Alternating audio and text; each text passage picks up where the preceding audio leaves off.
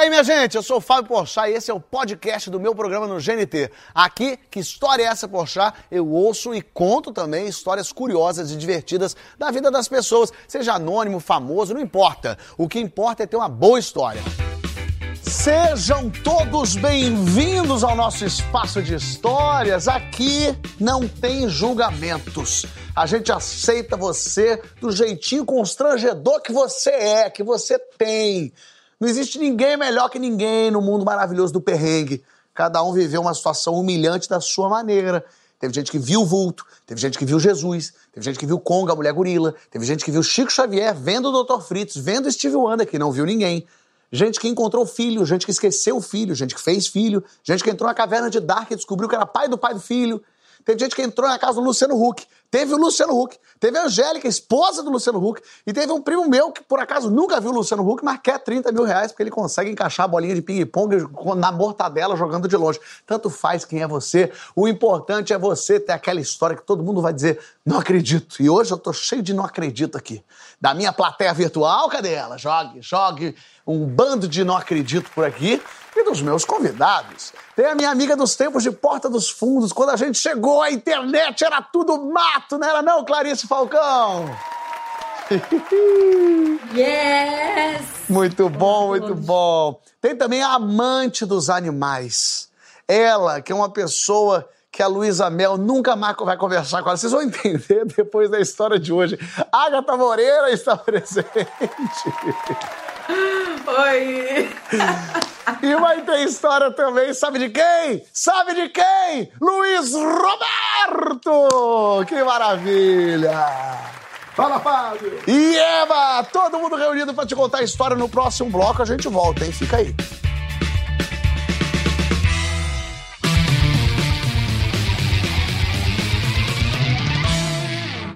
História é essa? Poxa, está de volta, recebendo Clarice Falcão, Agatha Moreira e Luiz Roberto, com o qual eu já começo a conversar agora para falar de história internacional, né, Luiz?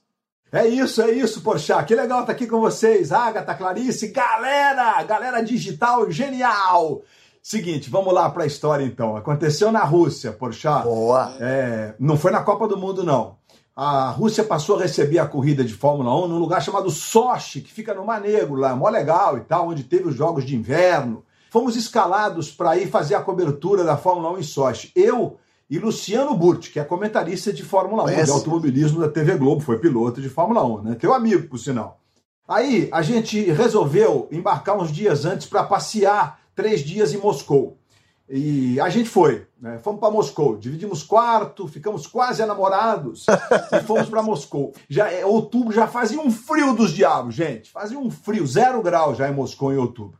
E a gente chegou é, com algumas boas histórias de transporte. Quando a gente estava no voo, o Luciano falou: Ó, chegando lá temos que tomar cuidado com táxi. No aeroporto não pode pegar qualquer táxi. A gente tem que ir lá para uma fila que táxi tem um nome lá em cirílico, né, alfabeto russo. Então a gente vai nessa fila, vão dizer lá que vai demorar, mas a gente espera. Beleza. É porque táxi no mundo inteiro é meio um lugar que a gente não sabe direito, É. que a gente sempre acha que tá sendo meio enganado, que o cara tá passando a perna. Você quer ir pra Moscou? Lógico, a gente só vai dar uma passada rápida na Turquia e já a gente sempre deixa um morre num dinheiro, né? Morre no dinheiro. E aqui no Brasil a gente tá bem acostumado com essa parada, né? Aí, Fábio, a gente ficou passeando dois dias em Moscou, é, fizemos uma corridinha no Parque Gorky, que é como se fosse o Ibirapuera de Moscou, tudo lindo. Na quarta-feira, isso foi no domingo, na quarta-feira a gente vai se despedir de Moscou, porque na quinta de manhã a gente vai embora para Sochi. Três horas de voo, é longe. Mas hoje nós vamos jantar numa parada séria. Boa. Vamos num restaurante argentino. É, tá bom aqui, ó. Mostrei pra ele no telefone. Aqui tudo escritinho e tal, beleza. Aí é, a gente, durante esses dias, só andou de metrô, porque Moscou tem um metrô lindo. E aí, nesse último dia, fazia aquele friozão, já era de noite, falei pro Luciano, Luciano, vamos de táxi pro restaurante. Então vamos entrar em metrô, que, pô, agora essa caminhada de 200 metros até a estação, a gente vai congelar. Ele falou, claro. Aí fomos na porta do tal do shopping, que fica na Praça Vermelha, aí tinha uma fila com os carrões. E aí, táxi, aí apontaram pra gente a fila de carro, porque ninguém fala nada, né? Em inglês, na Rússia, nem pensar. Aí, beleza. Aí, táxi. Aí o cara, ia. Entramos no carro, o cara pegou uma cartolina. Olha só, qual é começar o drama. Pegou uma cartolina com as bandeirinhas dos cartões de crédito na cartolina. olhou para minha cara e para a cara do Burti, que estávamos no banco de trás, e falou assim: Pay only credit card, ok? Pay only credit card, pagamento só com cartão de crédito. Ah, tá bom, beleza. Bom, o sujeito saiu, todo bonitão, né, e a gente lá aparecendo, dois magnatas russos. De repente o cara andou uns cinco minutos, chegou na, na, na parada lá, parou e falou: Chegamos. E aí olhou para nossa cara e falou: 400 euros. 400? Ah, ele tava vendendo o carro. Ô, Luiz, ele tava te vendendo o carro. Era tá isso. maluco? Aí a gente falou, pô, não é possível. É, é, Aí a gente falou, quatro, né? O cara, não. É, 400, 400, cre- pay credit card. Aí eu falei, mas tá maluco, meu irmão? Você não sabe de onde a gente A vem. gente é do Rio de Janeiro, isso aqui é um assalto, filha da puta. Você tá pensando o quê, pô? Passa você 400 euros. Aí eu falei assim, não, eu falei, não, não, não, não, aqui ninguém paga, velho. Queremos ir pra polícia. Aí o cara travou as portas do carro, o Luciano começou a gritar com o cara e tal, aí vamos, pra- vamos, vamos pra, pra, pra polícia. Aí o cara falou, não, a gente vai pro sindicato. Luciano, calma, a gente pode falar em português que ele não vai entender a nossa estratégia. Ele vai ter que parar num sinal. Quando ele parar num sinal, eu vou me atirar entre os bancos da frente, vou encobrir a visão dele. E vou começar a gritar com ele, em português, qualquer merda, né? E aí você ten- tenta destravar a porta pelo lado do banco com a porta. Aí o Luciano, pô, isso não vai dar certo. Isso, falei, vai dar certo, vai dar certo, acredita na parada. Aí, bom, quando parou no sinal, eu me enfiei no meio do banco, né? Aí eu olhava pra cara do cara, seu filho da puta! E gritava com o cara, acredita aí. E o Luciano foi, eu olhava pro lado, via a mão do Luciano chegando. Aí quando ele conseguiu destravar, ele abriu a porta. Tan, tan, tan, tan. O Luciano sai gritando, help, help. Eu falei, que porra é essa, Luciano? Tá maluco? Help! Abriu a porta, saiu pra rua, encheu de gente em volta. E que para de falar help desse jeito, pelo amor de Deus! Aí o cara também saiu do carro, né? E falar, pô, que porra é essa de help, esse help aí? Help, pô, né? Aí, não, e aí véio, apareceu um sujeito, me lembro que o cara tava de calça vermelha, todo elegante, e falava um inglês bacana. Aí o cara, não acabou, o drama não acabou. É, aí o cara começou a falar com a gente o que aconteceu e tal. Aí o motorista deve ter falado um monte, né? Que estava sendo assaltado, deve ter inventado uma história lá em russo. Aí o cara entrou no carro, a gente fotografou lá a placa do carro e tal. Enfim, não fomos, não fomos na polícia depois, né? Mas aí o sujeito que, que foi atencioso com a gente falou: não, aqui na rua você tem que tomar cuidado. O táxi é assim, assim, assim, assim, assim. Vou parar um para vocês. Beleza. Aí, daqui a pouco, parou um carro, para casa era amarelo, tipo, tipo americano. Entramos no táxi, mostrei a foto do restaurante pro motorista, ele fez assim. Ele andou um minuto, parou, apontou pra gente, o restaurante tá aí. 10 dólares. Falei, Não, 10 dólares? É. O 10 metro dólares. quadrado na 10 Rússia dólares. tá caríssimo, rapaz. Tá caríssimo, ou seja, morremos com os 10 dólares. Mas que bom que você sobreviveu ao taxista russo, Não, hein? mas que susto, velho, tu não tem noção. E eu acho que tem uma coisa de brasileiro não querer ser enganado no exterior. Eu acho que tem um pouco isso também. Porque, né, a gente é brasileiro, amigão, queridão. Eu sou, pô, tu vem, vem, vem passar a perna, quer levar um dinheiro meu, amigo. Eu narro o gol do Flamengo, pô. Eu sou barra pesada, eu não sou. Eu não. Eu venho de onde nasceu a malandragem, meu irmão. Você tá entendendo? Da onde eu venho, quando eu grito gol, o pessoal joga fogo pro alto. Não é assim, não, querido. Não dá pra me tirar um dinheiro. Eu acho que dá, dá essa sensação. Agora você vê, de uma história de alta velocidade, de um de Fórmula 1, de um taxista fugindo, a gente vai pra uma história de uma tartaruguinha. Uma tartaruguinha devagarzinho e sempre. Tudo- Dona Agatha, que história é essa de você? E, e- e eram seus sobrinhos? Quem eram os donos da tartaruga? Pois é, isso já tem uns 14 anos, tá? Eu gosto quando as pessoas começam a história delas justificando. Porque já pra mostra que a história foi uma coisa. Não, olha, só pra você entender, tem 14 anos, você tem que entender que eu tava com dengue, eu tava com, com, com uma, uma coisa, tava tudo escuro, é, eu tava sequestrada, eu tava no, no meio do, do, do Trade Center, a pessoa já dá tanta justificativa, a gente sabe que vem coisa legal por aí. Ah. Assim, eu fui tia muito cedo, né? Tive sobrinho, comecei. Eu fui tia pela primeira vez com 8 anos de idade. E aí, depois tive um outro sobrinho, ele muito pequeno, queria muito ter uma tartaruga. Os dois eram loucos por animais e tudo mais. E aí, ele ganhou a tartaruga, que na verdade é um jabuti, mas ele chamava de tartaruga, na verdade chamava de cucuga, segundo ele. E aí o nome passou a ser cucuga. E aí, um belo dia, eu estava caminhando, e aí pensa como você faz igual numa casca de banana, que você pisa, escorrega para frente, vai arrastando aquela casca. Foi isso que eu fiz com uma tartaruga menor que com a palma da minha mão. a tu fez isso? tu, tu fez ela de esqui. Aí ela fez um, um cocô muito grande, que era o rastro de por onde eu fui esmagando. Um, um cocô maior que ela, assim, muito, muito grande mesmo. E aí eu falei, desesperada, pronto, matei, acabou. Meus sobrinhos começaram a gritar: Tia, você é assassina! Assassina! Eles matou viram, eles viram a cena, Cuca." inclusive. Não dava nem pra disfarçar, pegar a tartaruga, Viram. botar no alto e falar, ela gosta de ficar no alto, ela, ela é paradinha mesmo. Não, não tinha o que fazer. Tava ali, a tartaruga esmagada, com um cocô enorme e ela imóvel. Sei que quando eu tava ali verificando a cena do crime, é, eu percebi que tinha uma bolinha amarela no meio daquele cocô. E eu falei, é o órgão. Levamos no veterinário. Cê- só, só pra entender, você, pega uma tartaruguinha dessa é, espatifada, é, carrega na mãozinha, bota num recipiente. As crianças deixaram, por exemplo, você, a assassina de tartaruga, carregar a tartaruga? Ou algum adulto falou, Agatha, você já fez mal demais pra ela? Não, minha irmã. Minha irmã que carregou. É isso que eu perto. Pode deixar o Jack, o estripador, Claro. levar a moça estrangular. Tem que, né? Tem que... E você pegou o órgãozinho, aquele pâncreazinho que saiu no cocôzinho dela. Exatamente, peguei, botei, enrolei num papel. Eu levei o órgão. Você queria reimplantar o órgão na tartaruga. Não sei. É, Na minha cabeça existia essa possibilidade. Chegamos, a veterinária olhou, falou: olha, impressionante, porque ela é muito bebê, mas ela tá bem. O casco dela tá inteiro. Aí peguei o papelzinho, entreguei pra veterinária. Olha só, eu tô um pouco preocupada ainda, porque eu acho que saiu um órgão de Uma dentro dela. vesícula. Ela fez um cocô muito, muito grande, que eu nunca vi na vida. Aí ela pegou o órgão, começou a limpar tal, era amarelinho assim. E aí ela analisou o órgão. Era um grão de milho daquele que você faz pipoca. Ah, Ou seja, vamos voltar, vamos voltar aqui. Eu não matei a tartaruga, eu salvei a tartaruga porque ela estava entupida há dias com aquele grão de milho no ânus da tartaruga. você foi o. Activia da tartaruga, a verdade é essa. Eu fui o ativa da tartaruga. Ela, quando você pisou, era o que ela Exatamente tava isso. precisando pra fazer um tão pra sair, pra estourar aquela pipoca.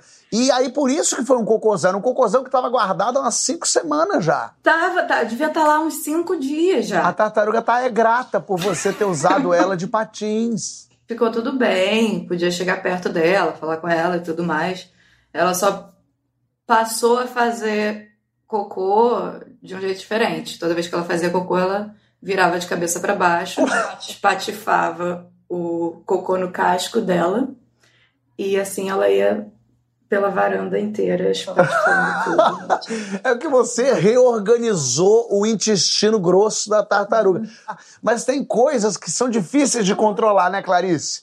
Não, tem coisa que é muito difícil de controlar. É, eu queria de antemão pedir desculpas, porque a minha história é muito escatológica. Eu sei que tem gente que não, que não gosta muito, né? Eu amo história escatológica. Assim, eu amo história de cocô, de xixi. Cocô, xixi, pum. Pode me ligar a qualquer hora, dia ou noite, e me contar que eu tô interessada. E tem uma coisa sobre mim que é o seguinte: eu faço cocô muito rápido. Acho que é isso. Eu, eu acho que é pela falta de tabu, não é uma questão, entendeu? Sei.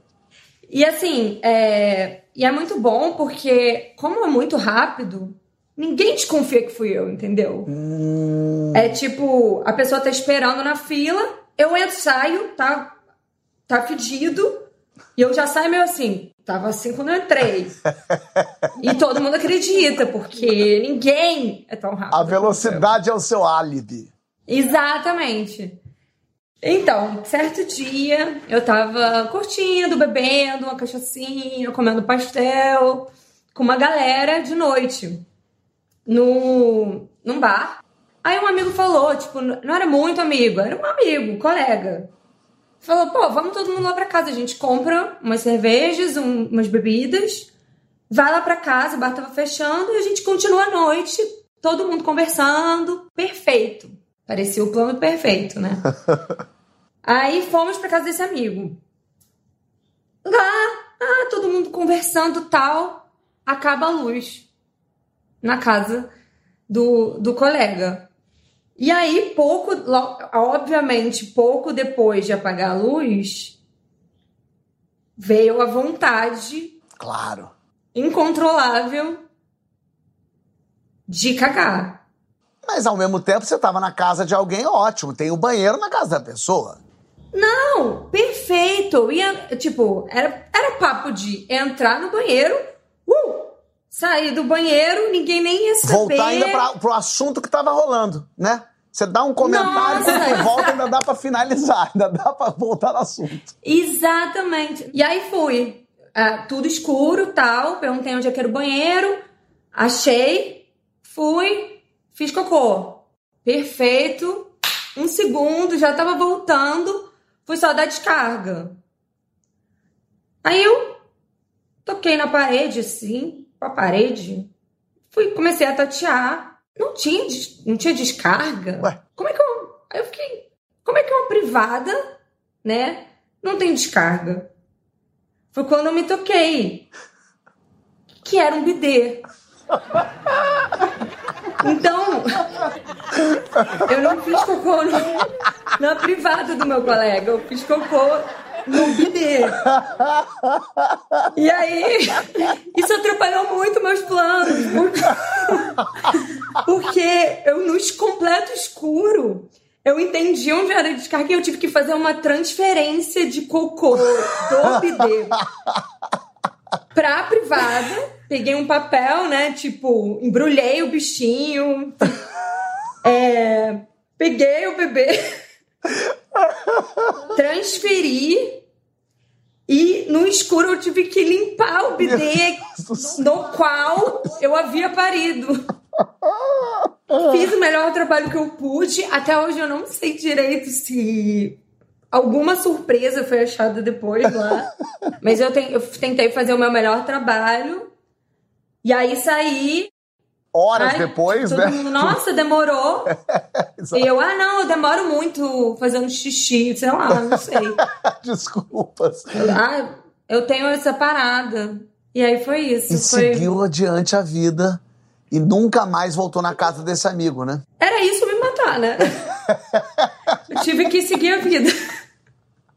Eu já sei que nunca vou E o pior é que eu adoraria poder falar, tipo, ai, foi com 14 anos. Mas não foi com 14, foi tipo ano passado, sabe? Então. Que tristeza, né? E agora. Eu um dia fui fazer uma viagem, é, eu tava no Nepal, e aí eu ia fazer um voo panorâmico por cima do Everest. A gente ia ver o Everest, um negócio lindo, é um avião todo especial, é, tudo é de janela, você ia passar em cima, era um voo pra isso. E aí, beleza. Um dia antes, eu fui jantar e, e falei, aqui é um restaurante especializado em comida mongol. E eu comi legal, vou te dizer. Eu, eu, eu, eu fui. Era um menu degustação. E menu degustação geralmente vem as comidinhas pequeninitas. Aí o cara perguntou pra mim: você quer menu degustação quantos pratos? 16, 20 ou 24? Eu achei uma montanha, imagina, 16. Aí eu pensei, você tá me oferecendo 24? É porque provavelmente deve ser tão pico-tico que tudo bem. Eu falei, me dá 20, me dá 20, eu vou comer. Só que era um arroz feijão mongol. Era pratão. E eu ia, no 12 eu já tava, rapaz, isso aqui não tá. Mas eu comi bem, fui legal, tal. Acordei no dia seguinte pleno, repleto, não quer saber? Valeu ter comido. Cedinho, fui no, no avião, e era um avião que não tinha banheiro, que é um avião panorâmico. Eu entrei no avião, o dia é muito de sol, o avião levanta voo, é, aquele, é uma branquitude, uma branquidão ali daquele Everest. Começou a me dar uma certa fotofobia, começou a me enjoar. E a minha barriga começou a revirar para eu querer vomitar. Eu não, você não quer vomitar no avião, no potinho do avião, ali naquele plastiquinho. E aí eu comecei a enjoar muito. Toda vez que eu olhava para fora, eu me enjoava. Então eu comecei a não poder olhar para o Everest. Eu tava no puto Everest, eu tava no avião do Everest, eu não podia olhar o Everest. E aí eu aqui concentrado, falei, não vou vomitar, vou ficar aqui, vou ficar aqui. Aí fiquei, fiquei. E aí conforme eu fui impedindo a comida de sair por cima, o meu corpo falou, ela vai ter que sair, Fábio. Ela vai ter que sair para algum lugar. Se não for por cima, vai ter que ser por baixo. Foi quando então o enjoo adicionou uma dor de barriga. E aí não, aí não tinha mais solução, porque vomitar no, no, no, plastiquinho, legal. Agora, cagar no plastiquinho no avião é uma situação que realmente eu ia me sentir, sei lá, um animal de estimação. E aí eu falei, meu Deus, então eu me levantei um pouco assim, para não forçar, fiquei apoiado no braço, olhando para baixo. e pensando, tem que pousar, isso tem que pousar, isso tem que pousar, isso tem que pousar. E ele ia fazer uma volta no Everest e voltar para pousar no avião, no, no, aeroporto de Katmandu. Quando ele faz a volta, o piloto, senhores passageiros, o aeroporto de Katmandu está fechado, vamos ter que pousar numa cidade ao lado. E eu, meu Deus do céu, que pesadelo, que pesadelo. E a comida falando, Fábio, me tira daqui. Que dentro da barriga a comida tá vendo, eu vou sair. E o intestino falando, fica, cara, fica. E, e o esôfago falando, desce, rapaz, desce. E eu já, meu Deus do céu, meu Deus do céu, eu já não, eu comecei a suar frio, comecei a não pensar em mais nada. O amigo que tava comigo falando, calma, calma, calma. Eu falei, não conversa comigo, me deixa aqui quieto. Eu falei, vai aproveitar o Everest, eles Everest. Aí o avião pousou, eu tava no, no, final. O avião pousou, quando pousou, saiu todo mundo. Eu fui saindo com as perninhas, tadinho de mim. Era com as perninhas assim, ó. Andando até, saindo do avião, indo até o, o, o, o, banheirinho do aeroporto. Só que era um aeroporto, numa cidadezinha micra de, de, de, do Nepal. Então você imagina o banheiro que é do aeroporto da cidadezinha micra do Nepal. Era um micro nada. Eu cheguei no banheiro, eu indo no meu passinho ali de pinguim, eu cheguei me tremendo, tirei a calça. Eu nem fechei a portinha do banheiro. Eu fui de porta aberta. Eu falei, eu não tenho vergonha que os outros me vejam. Eu só sentei e foi um e foi tudo. E saiu. E foi um oxalá, coisa boa. E pessoas no banheiro me olhando, lavando a mão. Mas eu só tinha. Eu, eu tava. Eu, eu nunca caguei tão concentrado na minha vida. Eu tava aqui, ó, firme. Logicamente, eu não tinha nem visto se tinha papel ou não. E aí, eu, como é que eu faço? Não tinha papel em lugar nenhum. E eu tentando gritar pro meu amigo, Rick! Rick, ele não ouvia. Eu falei, e agora como é que eu vou sair? Porque não era só, não dava só para botar a calça, porque havia um estrago aqui. Pô. E aí, o que que eu tinha em mãos? A passagem aérea. Que era aquele ticketzinho do, do, não é do de papel de fax, não. É daquele grosso, é daquele que é meio um cartão. E aí eu dividi o cartão ao meio e com um de um lado, o outro do outro, me levantei firme, sem dignidade nenhuma Voltei pro meu aviãozinho, todo mundo me esperando. E eu voltei com a cara, passei no corredor na frente de todo mundo. Eu ia passando dignidade. Pensando, era eu mesmo, aqueles barulhos era eu. Vamos, vamos ficar todo mundo aqui, todo mundo já passou por isso. Voltei pro avião, quando o avião levantou de novo, barriga de novo e, e ah, coisa de novo, mas daí deu tempo de chegar em Katmandu. Mas foi uma passagem aérea que me salvou, minha gente. Menino, podia ter ah. usado a cueca. Nossa. Podia ter, não tinha nem condição, né? Se eu usasse é, uma manta, é, não ia funcionar. Se eu usasse um, um lençol de king size, não ia me adiantar. Mas, Mas é que se você usa cueca, é. você acaba com a única proteção entre o cocô e a sua calça. É verdade. Então você, assim, eu sou muito entendido. Desse...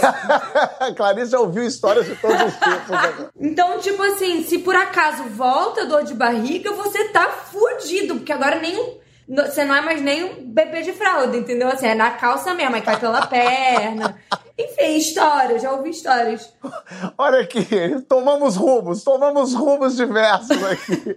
e no próximo bloco a gente vai ouvir mais histórias, sim, da nossa plateia virtual, com a presença de uma convidada ilustre. A comediante Priscila Castelo Branco está aqui para falar de uma, de uma história internacional. Afinal de contas, quando você fala assim, vou para Tailândia, você pensa, vai ser alegria, vai ser tranquilidade mais ou menos. Não sai daí.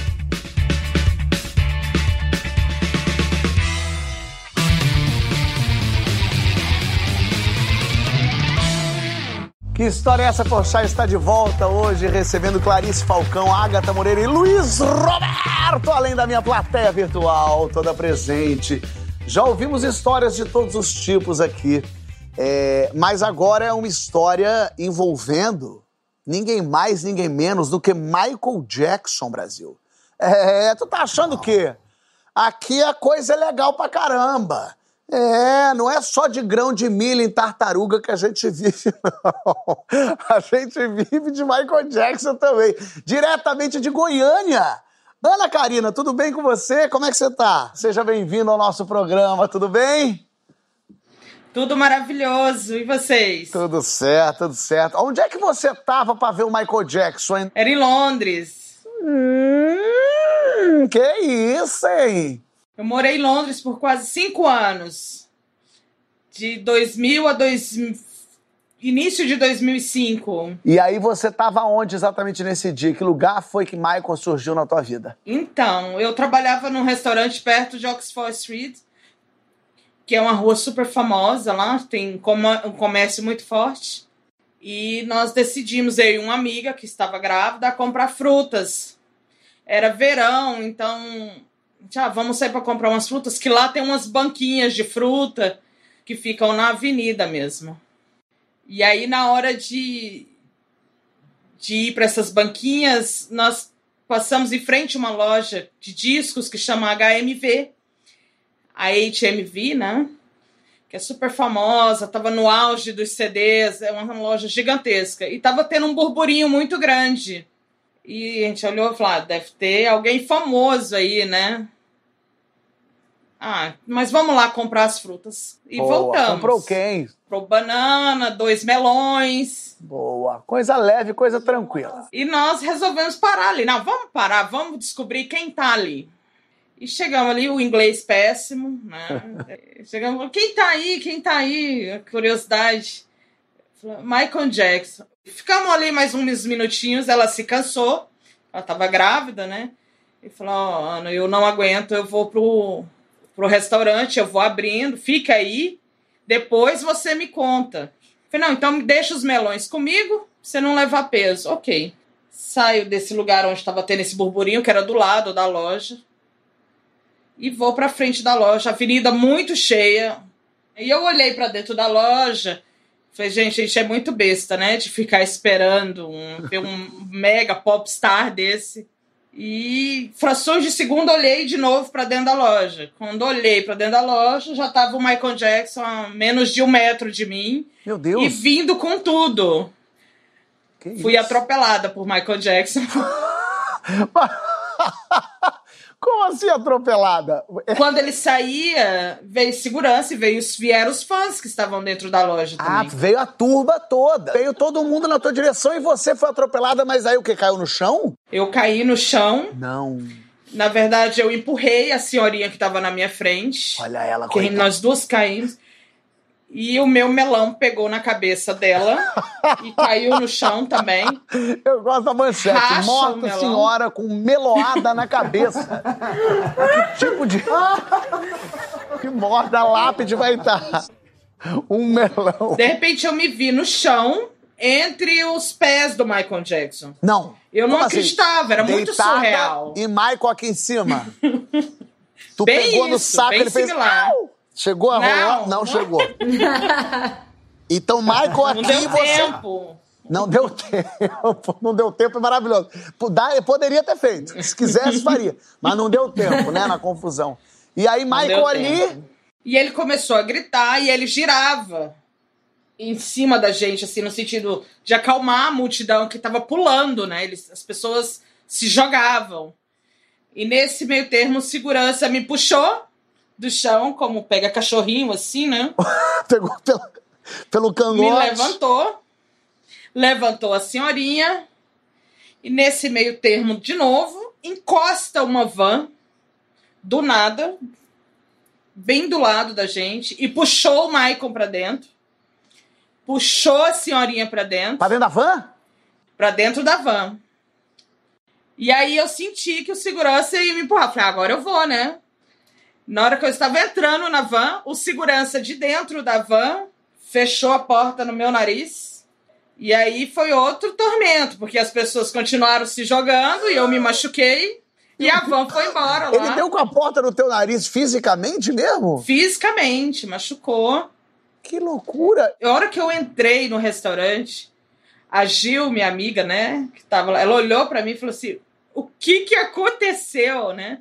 Toda suja, Ela, menina, você quebrou os melão. Eu falei, não, deixa te contar a história. a preocupação dela era o melão. Ela que é um melão sobrevivente, é um melão transgênico esse, porque ele, né, hidropônico, que ele so, so, sobreviveu a uma queda no chão, uma cabeçada na velhinha, e rolou pisoteio, ergue, van, dá no nariz. É. E quando você chegou com o melão, esse melão tinha que ser louvado, meu Deus do céu. Perdeu a chance de entrar na van com o Michael Jackson, bater um papo, conversar. E hoje Pensa, essa velhinha, gente. coitada. Imagina essa velhinha. Em que momento na van, depois que ele saiu da confusão, imagina todo mundo lá, né? Nossa, tamo vivo, tamo vivo tal. Perdão, quem é essa senhora? Por que, que é essa, esse, esse pequeno Schnauzer veio parar aqui dentro da van. Em algum momento, no meio de Londres, mesmo. parou a van, abriu, jogaram a vela embora, fecharam e seguiram o caminho. obrigado, Ana. Obrigado pela tua história. Sensacional. Mas é melhor Michael Jackson do que um, um animal selvagem partindo para cima de você. Porque quando você está na Tailândia, você quer praia, você quer curtição, você quer diversão. Você não quer macaco vindo para você, né? Hoje, uma das histórias é da minha amiga atriz e comediante Priscila Castelo Branco, que está aqui. Tudo bem, Priscila? Que bom que você está. Oi, tudo jóia e você? Tudo certo. Você estava na Tailândia fazendo o quê, dona Priscila? É, então, eu, eu morei um tempo na Tailândia porque eu namorei um lutador de MMA. E aí na Tailândia tem aquele lance do Muay Thai, que é igual ao futebol no Brasil, e a gente foi passar um tempo lá. Amor verdadeiro. Aí, é isso. É amor verdadeiro. Voltamos à Tailândia, acabou. São tantas lembranças ótimas, Fábio. Vou contar essa pra você ver. Aí a gente falou, vamos fazer um passeio pra gente relaxar aqui na Tailândia. Chega de luta, a gente não quer mais luta, a gente quer relaxar, a gente vai tomar sol. E o passeio era o seguinte, era andar de caiaque, e aí você começava a entrar em umas caverninhas, começava a ver uns macacos que apareciam. Era um passeio tranquilo de caiaque. Aí a gente chegou lá e tinha a guia que explicava pra gente como ia funcionar. E ela começou a falar o seguinte: ela falou: olha, vai chegar uma hora que vocês vão ver os macacos e vocês têm que tomar muito cuidado. Porque os macacos são agressivos, eles são imprevisíveis. E semana passada, ele arrancou o dedo de um menino de 12 anos. Meu Deus! Não encostem no macaco. A gente falou, tá bom, nada de macaco, vamos curtir. Aí, não, é, não é um grupo de macacos, é uma quadrilha organizada de macacos que arrancam dedos de pessoas. É uma organização criminosa que tem aí na árvore. Aí a gente falou, não, tá tranquilo. Aí ela falou, também não pode dar comida pros macacos. Então a gente vai dar uma sacolinha com fruta para vocês, que é o que vocês podem dar pros macacos comerem. Aí tudo bem. Começamos falando, tá tranquilo. Aí a gente foi indo, a gente viu uma caverninha, falou, vamos entrar aqui que deve ter alguma atração aqui, né? Mas é uma, é uma coragem que a gente tem viajando assim, né? Porque a gente num caiaque, sem direção, vê uma caverninha na Tailândia, pensa, vamos entrar? Que deve ter coisa ali. A chance de você sair no mundo de Dark no, em 1956 é alta. É... Ah, e aí? Eu queria! Eu queria sair em qualquer outro lugar do que tá ali naquele momento. Sei. Porque o que aconteceu? A gente entrou, aí a gente começou a olhar as pedras e começaram a aparecer macacos. E a gente falou, gente, olha que emoção, apareceram os macacos assassinos. E a gente se emocionou e o nosso caiaque deu uma embicada na pedra. Hum. E aí a gente falou, bom, calma que a gente vai conseguir sair. Só que nessa hora, um desses macacos pulou em cima do nosso caiaque. E aí foi um pânico, porque a gente falou, olha, o macaco que arrancou o dedo do menino tá aqui, o que a gente vai fazer, o que a gente vai fazer? Ele falou, calma, vai dando as frutas pro macaco. Deixa ele calmo aí. o macaco... O macaco... Quem que tava na frente no caiaque? Tava você ou tava Eduardo? Tava eu. Você na frente, de cara pro macaco que tá sedento por fruta. E um macaco desse, meio do Estado Islâmico, ele não quer fruta pouca, não. É um macaco desse tipo, você dá banana, ele dá na tua cara. Ele quer kiwi, ele quer lixia, ele quer frutas da estação. E nessa hora eu acho que os outros macacos falaram: opa, comida lá embaixo, vamos lá falar com essa galera. E eles começaram a vir numa velocidade muito grande. Eu falei: Eduardo, pelo amor de Deus, tira esse caiaque de cima da pedra que vai subir 30 macacos, a gente vai morrer. Aí aquele pânico, a gente, aí ele foi afastando assim da pedra com o remo, fazendo força. Ele era lutador, era o mínimo que eu contava que ele tivesse, era força para tirar a gente dali. Aí a gente ficou no meio, assim, meio à deriva, no meio da caverninha. Eu falei, bom, e agora o que a gente vai fazer? Ele falou, vai dando comida pro macaco. Eu falei, eu tô dando comida pro macaco. Ele falou, continua dando comida pro macaco. Eu falei, eu tô dando comida pro macaco. Só que uma hora a comida acabou. É isso. E agora que a gente vai fazer? Eu falei, eu não sei. Ele falou, mas dá alguma coisa pra ele comer. Eu falei, olha só, eu já tô dando pra um animal, eu não vou dar pra outro. a comida acabou. E aí a gente falou, cara, o que a gente faz? Porque a gente não ia derrubar o macaco na água, porque vai que o macaco não sabe nadar, não ia ser a gente que ia descobrir. E realmente, jogar, dar uma remada no macaco, se a Tailândia vê isso, te prende pra todo sempre. Crime ambiental. Pois é. E aí a gente falou, bom, então vamos desovar esse macaco em algum lugar. A gente falou, então vamos desovar esse macaco, a gente tem que dar um jeito. Mas nessa pedra, igual você falou, não dá para deixar, senão a gente ia levar mais cinco macacos. Aí eu falei, bom, vamos levar esse macaco mais pra frente, vamos achar alguma pedra que não tem nenhum macaco. Parecia que tava tudo bem, mas aí o macaco começou a fazer um barulho. Hum. Porque eu acho que ele começou a perceber que a gente estava se afastando da terra dele. Que a gente não tinha comida. E aí ele começou, eu juro, parece mentira, mas eu juro, ele começou a rosnar, ele começou a fazer um barulho que era assim, ó. Aí eu falei, Eduardo, quando meu cachorro faz isso, não é bom. Eu acho que ele tá muito nervoso, a gente tem que tirar ele agora daqui. Aí a gente chegou numa pedra que não tinha nada, era um pouco mais pra frente. Aí eu falei, vamos tirar, vamos fazer ele descer. Daí a gente pegou o remo e fez aquele famoso, por favor, nos acompanhe até aqui. Sem agredir, Luísa Mel. A gente só encaminhou ele pra saída. Aí a gente conseguiu desovar ele, ele desceu. Aí a gente pegou o caiaque, começamos a remar, remar, remar. Até a hora que a gente chegou no ponto de, de chegada, que era o ponto de partida. Já estava entrando um novo grupo, já, já tinha passado muito tempo. E aí uma tailandesa virou e falou assim pra gente. Ah, ela falou alguma coisa, que daí a gente entendeu. Gostaram do passeio? E a gente falou, sim, aham, bye bye, thank you. E aí ela falou, não, não, não, não, não. Aí eu falei, pronto, ferrou. Ela descobriu que a gente sequestrou um macaco, isolou ele numa ilha deserta. E aí ela falou, não, não, não, não, foto, foto. Aí eu falei, graças a Deus, tira uma foto. A gente tirou uma foto, inclusive. Eu tenho essa foto aqui. Olha o caiaquinho! Claramente. Caraca, mas pera aí, galera esse caiaque, deixa eu ver a ponta do caiaque, Priscila. Porque aí eu tava achando que o caiaque tinha uma ponta pro outro lado. Ele tinha uma ponta mais larga. O macaco ficou muito perto do teu pé. Ele ficou perto, ele ficou na minha cara. Você não podia fazer contato visual com o macaco, que o macaco fica te encarando. Eu olhava pra baixo, ele tava assim, em cima da gente. Não era um macaquinho assim, era um macaco grande. Amigão, agora que eu vi esse, esse caiaque, a história tomou uma outra proporção. Porque eu tava achando que tinha a caudona longa, o macaco tava isolamento social, distanciamento. Mas não, o macaco podia ter mordido teu dedão do pé, por exemplo. É, ele podia ter mordido. Ele arrancou o dedo do menino de 12 anos. A guia falou pra gente, eu acreditei nela. Eu só queria ob- observar que eles são, eles são terríveis mesmo. Eu fui mordida por um macaco Meu com Deus! 14 anos. Que isso? Eu tinha 14 anos e eu tava em férias de família. E aí todo mundo queria comer gaiamon, um siri roxo, que tem só uma pata grandona assim, ele anda meio assim. E a, gente começou a procurar, e aí parece que ai, tem um pescador que acabou de pescar gaiamon. E eu tava mal-humoradíssima, me vestia só de preto, eu só ouvia emo. Eu era muito revoltada. E aí eu tava muito mal-humorada, eu só tava pensando no meu intercâmbio que eu ia fazer, que é- foi meu presente, nananã, de 15 anos e tal. Só pensando nisso. Aí todo mundo saiu do carro quando a gente chegou na casa do pescador.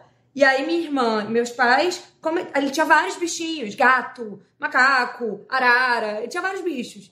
E aí todo mundo, Clarice, sai do carro. Aqui tá muito bom, tá cheio de bicho. E eu, não, não quero.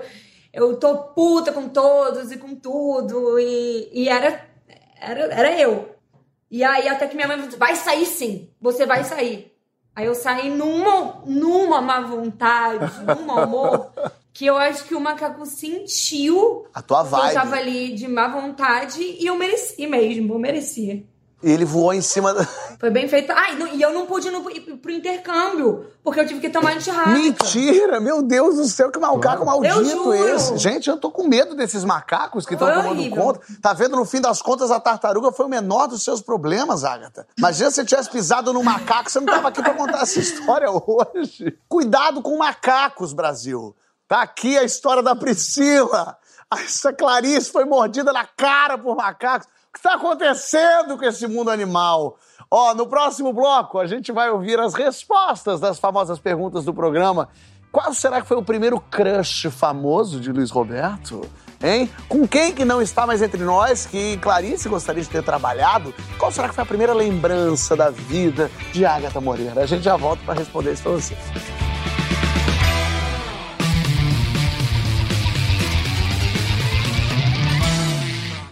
Que história é essa, Porchat? Está de volta hoje recebendo Luiz Roberto, Agatha Moreira e Clarice Falcão, além da nossa plateia virtual de todo o Brasil presente por aqui. E eu quero já começar perguntando qual a primeira lembrança que vocês têm da vida. Luiz Roberto. Ah, meu pai ouvindo futebol no rádio. É a primeira lembrança que eu tenho da vida. Sentado na mesa da cozinha ouvindo futebol no rádio. Não tinha futebol na televisão naquele tempo, tá, gente? Só Copa do Mundo. Faz tempo. Ei, meu saudoso pai ouvindo o radinho, me despertou a paixão. E para você ter uma lembrança tão feliz assim, provavelmente seu pai era vascaíno e estava ouvindo um gol do Vasco, tenho certeza. Ele era São Paulino ah, tá. e estava ouvindo um gol do São Paulo. Né? Clarice, qual a primeira lembrança que você tem da vida? Ai, é um, um brinquedo que eu tinha, que é o Toro Bill. Era um tourinho que você subia em cima e ele dava uma balançadinha de mola assim. E era meu brinquedo favorito. Toro Bill. Saudade de Toro Bill. Agatha. Cara, acho que minha festa, é, acho que foi de três anos de idade, tinha um mágico, que ele era ventríloco e ele também tentou botar o braço da minha irmã numa guilhotina. A guilhotina que cortava a cenoura, mas não cortava o braço dela. E para mim aquilo foi tipo. Uau! sei, sei. Que imagina pra criança, então deve ter sido. Meu Deus, que loucura! Ótimo, foi ótimo, maravilhoso. Muito bom mesmo. E aí, se você tivesse a chance de voltar, como sendo outra pessoa, outra coisa, ou, como você gostaria de voltar, Clarice? Se nascer de novo? Ah, eu acho, eu tenho, eu acho que eu tenho muita dificuldade de botar medo nas pessoas. Então acho que eu queria voltar como alguma coisa que um leão, uma panela de pressão, coisas que as pessoas têm medo. As pessoas têm medo de panela de pressão, realmente. Eu tenho muito, eu fico apavorada. eu sempre acho que vai explodir na minha cara. Agatha, você quer voltar como? Ah, eu queria voltar uma águia bem sinistrona. Boa. Ótimo. Luiz Roberto. Ah, pô, queria voltar o Cristiano Ronaldo. Faz sentido. Qual foi a maior loucura que você já cometeu pela sua profissão, Luiz? Foi subir num poste. Isso é de um tempo que não existia telefone celular, que não existia. O telefone fixo custava uma fortuna. Eu trabalhava numa rádio de Santos, a gente foi transmitir um treino do Santos numa cidade chamada Votuporanga, linda, perto de Rio Preto, no interior de São Paulo. E aí a gente não tinha. É, naquele tempo a gente pedia uma linha telefônica para fazer a transmissão. Só que aquilo era só no dia do jogo. Aí a gente foi pro estádio e aí o sujeito foi lá e falou assim: olha, tem um jeito de fazer a transmissão, só que a linha telefônica tá lá no alto do poste. Quem que sobe para botar lá a ponta de um fio e trazer o cabo para Aí ninguém não, melhor não, melhor falar, ah, eu vou. Olha que maluquice. Lá é. na fonte primária, aí subir. A gente faz maluquice toda hora, né? Mas essa aí é bem maluco. Subir num poste, fala sério. E deu certo? Fez a mais, transmissão? Não. Conseguiu? Deu certo, fizemos a transmissão. Opa, fizemos a transmissão. Trouxemos lá, botamos a, a, garrinha que a gente chamava assim em cada ponta e mandamos ver. Mandou é. bala. Agatha, qual a maior loucura que você já fez pela sua profissão? Olha, coisas, coisas assim eu já fiz várias, gravar no penhasco e várias coisas assim. Mas eu acho que a maior loucura mesmo é fazer televisão, fazer novela. Porque é muito difícil. É muito difícil, é um desafio muito grande. Por quê? É... Explica pro público que não sabe. Ele acha que, que você vai lá, grava e vai embora. Qual que é a dificuldade? Nenhuma. Dificuldade nenhuma. Super tranquilo. Cara, se você tiver uma média de 20 cenas por dia, todos os dias, se chegar em casa, e aí você escolhe, ou você dorme, ou você decora, mas você escolhe aí. Aí você dá aquela estudada, só que todos os dias você estreia. Não tem ensaio para estrear. Não, você vai lá, estreia. Estreia essa cena aqui, estreia essa aqui, essa estreia essa daqui. Mas a sua estreia, ela vai ao ar em rede nacional, tá? Beleza? Tranquilo. Você vai sendo julgada por esse paizão que é o Brasil. Que maravilha. Clarice. É. É, eu tenho uma mais recente que foi os Chipados, né? Que eu e o Lô Bianco, a gente fez um casal naturista. Então eu tive que gravar todas as minhas cenas completamente peladas, completamente pelado com a equipe toda, etc. Aí tinha, tinha que abaixar, pular na cama, me jogar da janela, tudo pelada. Realmente. Mas eu acho que a coisa mais louca, assim, louca, louca, foi no Porta é, entrar numa piscina de tapioca com o Vini, cantor Vini, mexe a cadeira. Isso foi, isso foi legal. Pô, que delícia uma piscina de tapioca. Ia morrer de comer. Não, mas era tapioca com. Era uma gosma de, feita de tapioca. Era pra fingir que era pus de um espinho. Eu fiz esse E aí vídeo. saía eu. E depois saía o. no- enfim. Saía eu, saía. saía. Não, eu era da espinha, mas eu tive que entrar eventualmente. Foi bem nojento. Ai, que maravilhoso. Qual foi seu primeiro crush famoso? Clarice. Eu acho que foi a Jerry das Spice Girls. Eu É. achava ela o máximo. Gente, ela tinha uns peitão assim. Eu Bom, achava ela muito linda. achei que valeu. Eu acho que o Júnior também foi, foi um- um grande. O é um Júnior grande concorrente. da Sandy, né? Só pra não parecer que é o Júnior do futebol, o jogador. Ah, eu nem sei quem é. Eu sei. Eu Pois sei. é, como o Luiz Roberto e eu sabemos, eu achei melhor esclarecer, porque vai que o público que tá achando. Porque o público do Luiz Roberto tá falando, menina, o Júnior do Flamengo realmente era bonito, mas tipo, uma menina. E, a- e o público da Clarice entendeu que é o Júnior da Sandy. Agatha. Não, é do Enrosca. Agatha, qual foi seu primeiro crush famoso quando você era pequenininha? Foi o Chris Brown. Chris Brown, boa. Luiz Roberto. Ah, tem tudo a ver com a minha profissão. Meu primeiro crush famoso foi Maria Esther Bueno. Pela elegância de jogar, pela forma leve, ela, ela, ela, ela, ela levitava na quadra, né? multicampeã, maior tenista brasileira de todos os tempos. Muito Inclusive bom. envolvendo o nosso Guga, que é um gênio do esporte. Já nos deixou, Dona Marister, uma lady, absolutamente. E com quem que não está mais entre nós que você gostaria de ter trabalhado, Luiz? Ah, fácil, esse é fácil. Nelson Rodrigues. Olha, ótimo. Mas você sabe que não é por conta. é, é, é, Do teatro, é por assim, conta do das- esporte, das- né? E, e isso, não é por conta da- das novelas, das peças, etc. É por conta das crônicas de futebol. Porque o Nelson, isso me contou o saudoso Armando Nogueira, o Nelson não entendia muito do jogo, propriamente de tanto que ele abraçava o Armando Nogueira saindo do, do- do Maracanã e falava, Armando, o que, que nós achamos mesmo do jogo? Mas é, o Nelson, é, é maravilhoso, né? O Nelson, ele nos ensinou, eu digo nós, eh, cronistas, que o, o jogo é muito mais do que o placar. O jogo é uma história de vida. Então ele nos ensinou a ter atenção nas histórias das pessoas, no que, no que, que tem ali eh, de, de, de gente, de, de, de história envolvida, que, qual é o drama que tem ali. Então esse, é- esse, é, o, esse é, o, é, o, é o maior legado para a crônica esportiva que o Nelson deixou. E, e ele era irmão do Mário Filho, que foi genial, eh, que dá nome ao Maracanã e que escreveu eh, eh, O Negro no Futebol Brasileiro, isso nos anos 50, já lutando pela inclusão naquela época. Mário Filho, que foi um jornalista gigante também. A família era de brilhantes. Boa. Agatha. Ah, Bette Davis. Queria ter feito All About Eve com ela. Maravilhoso. Você viu a série que fizeram com que a Susan Sarandon faz junto com. Ainda não, tô louca Ah, pra tem que ver. assistir Field, Field, né? Porra, é bom demais, é bom demais. É uma coisa- É a Bette Davis e a John Crawford. Clarice, com quem que você gostaria de ter trabalhado que já não está mais entre nós? Ai, meu sonho era ter dado um selinho na Hebe. Ah, Eu perdi minha oportunidade. verdade. E aí chegou no céu. Pra entrar, tem que ter o quê, Clarice? Ah, um casaco. Um Sou muito pullover. friorenta, um cara. E aí lá deve ser uma loucura. E um, é. E um Imosec também.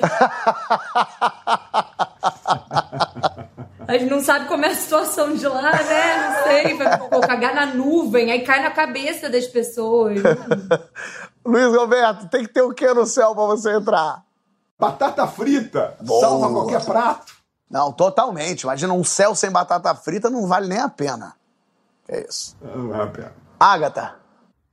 A minha é parecida com a do Luiz, comida. Comida, comida, tem razão. É, tem alguma comida que não precisa ter?